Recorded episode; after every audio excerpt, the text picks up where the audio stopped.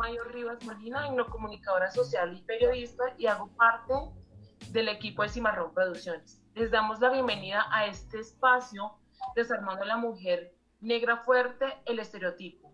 Desde Cimarrón Producciones, junto a Sabache y Lefem, dirigido por la doctora Angélica Machado, nos venimos pensando un espacio desde inicio de año. Eh, pensamos en generar un espacio seguro en donde las mujeres negras pudiéramos estar tranquilas, un lugar donde hablar de nuestra salud mental.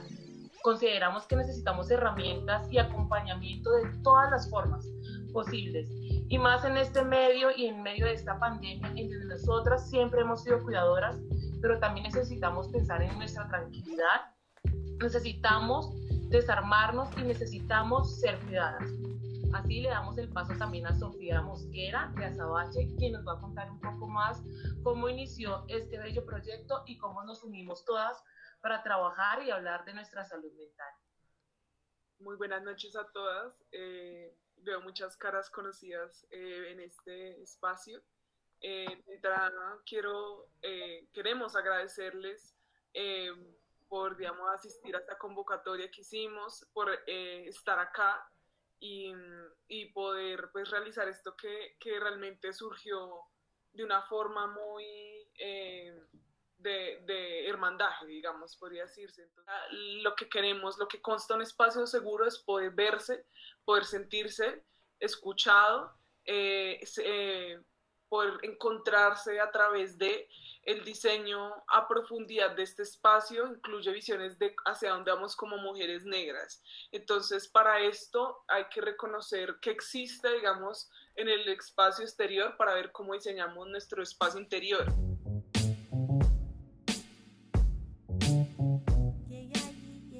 Yo soy Angélica Machado, yo soy médica especialista en psiquiatría, eh, soy de Tado, Chocó, tengo 32 años, eh, bueno, resido en Buenos Aires, pero también toda esta cuestión de la pandemia me agarró de vacaciones en Colombia. Eh, estoy muy contenta de estar acá con ustedes y de poder aportarles. Esto es como el principio de algo que pensamos que, pueda ser, que puede ser para, más, para mayor tiempo, algo más a largo plazo, porque sabemos que una vez se abre una puerta, quizás no sabemos con qué vamos a encontrar dentro de la casa y la idea no es dejarlas como en banda, ¿no? Entonces es como que tratar de darle continuidad e ir integrando quizás otras miradas, eh, otras formas de sanar y otras formas de curar. Yo voy a pasar a, a, decirles un poco de lo que es el estereotipo de la mujer negra fuerte y es algo que como que yo fui construyendo a medida que, que fui como estudiando el tema en profundidad que fue el año pasado. Eh, yo, me encontré con este tema porque me invitaron a hablar en, en, una, en un encuentro que se hace en Buenos Aires acerca de, de, estudios afro-latinoamericanos. Ellos querían meter por primera vez la dimensión de salud mental, que a mí me parecía como una locura, por primera vez la dimensión de salud mental cuando, a ver, ¿de qué estamos hablando? Y eh, era una mesa de mujeres negras, eh, mujeres negras afro-argentinas, mujeres negras afro-brasileñas, y éramos dos mujeres negras afro-colombianas y quisimos meter esta cuestión de qué es lo que nos pasa a nosotras como mujeres negras. Eh, y con lo que te encontrás muchas veces con personas que no son negras es cuando vos les hablas de, de, la salud mental de la mujer negra como algo aparte o como algo especial, es como que dicen, pero ¿cómo? Si somos mujeres iguales, no, nosotras las mujeres negras estamos atravesadas por otras cosas que voy a pasar un poco a hablar.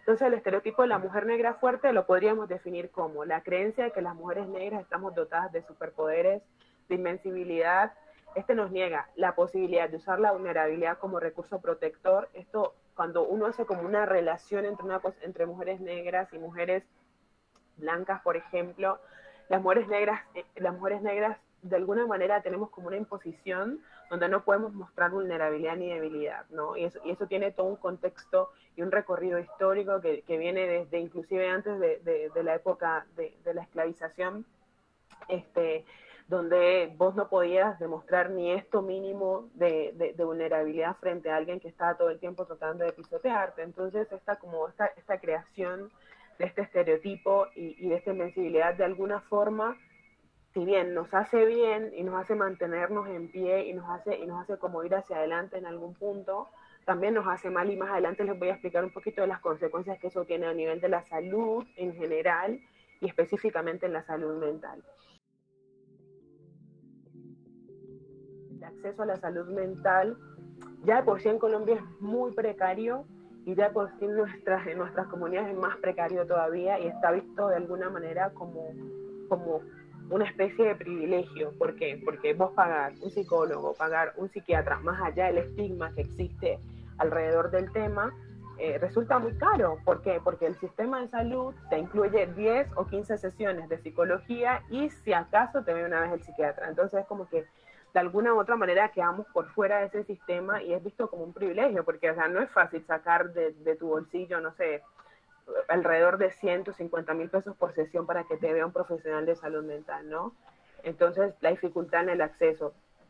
Eh, qué sé yo, estaría bueno que, que, podamos crear un, esto como, como, como idea que me surge y que lo hablamos con las chicas, que podamos crear un directorio de mujeres negras o profesionales. Yo, yo, bueno, yo apelo siempre a que sean mujeres negras porque creo que nosotros vamos a una etapa de construcción distinta, ¿no? Eh, que, que, sean mujeres negras las que, nos, las que nos puedan atender para que, aunque sea la, la, la, variable o, la, la variable o, la, el muro de alguna manera de que sea una persona blanca o, que sea un hombre negro, nos, nos disminuye un poco la, la, posibilidad de abrirnos completamente frente a un proceso. No digo que no lo puedan hacer, yo pienso como que, sea, que sería algo un poco más ideal y a la vez que podamos meter en nuestros procesos terapéuticos eh, otro tipo de terapias y que podamos integrar y que podamos como de alguna manera armarnos de, esas herramientas que necesitamos para ir enfrentando pues el día a día y lo que es nuestra vida, ¿no? Entonces, eh, entonces ahora que nos llega, nos la posibilidad de usar la vulnerabilidad como recurso protector, no podemos dejarnos caer, por eso no expresamos nuestras emociones en su amplia gama, o sea, las emociones son múltiples, nosotros conocemos como emociones muy grandes la felicidad, el enojo, el miedo, la tristeza, el desagrado, eh, como, como, como algo grande, pero también existen otros matices de esas mismas emociones. Entonces, eh, solo podemos estar o contentas, ¿sí? O solamente, o si acaso, enojadas, porque también eso también es criticado si una mujer negra alza la voz frente a alguna injusticia o frente a algo que le parece que no es, ¿no? Entonces, por fuera queda yo nombro estas tres como, como, como una cuestión más amplia, me parece que una cuestión de tiempo y que nos podamos interiorizar más en lo que a ustedes les sucede.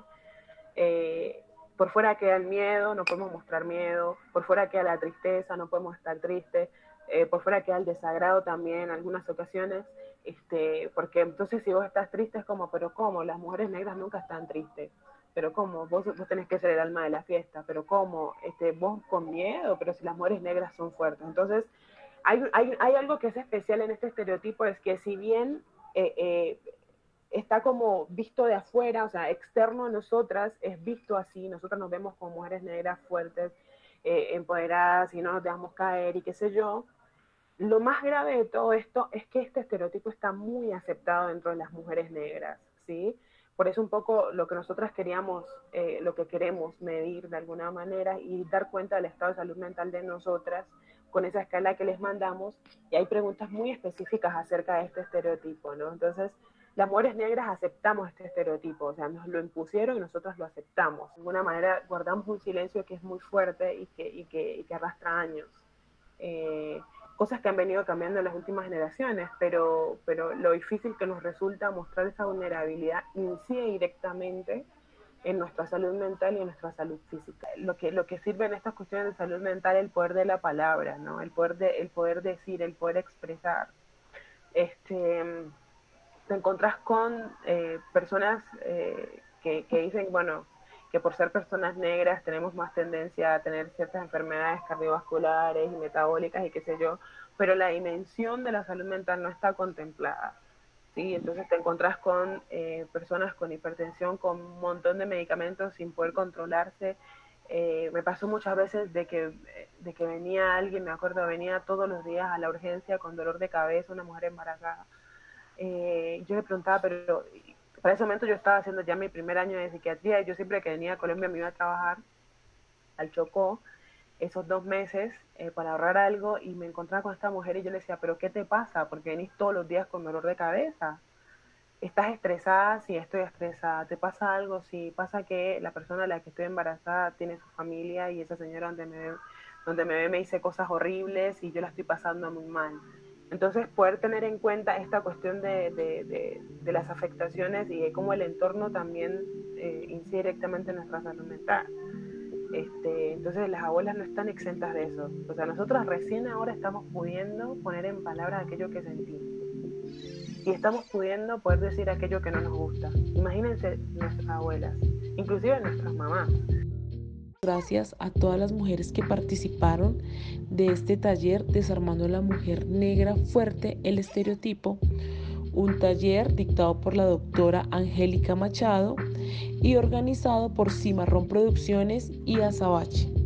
Gracias por participar de este espacio seguro donde hablamos de la importancia de la salud mental y cómo nos construimos como mujer. Desde Cimarrón Producciones y Azabache les contamos que próximamente vendrán más talleres.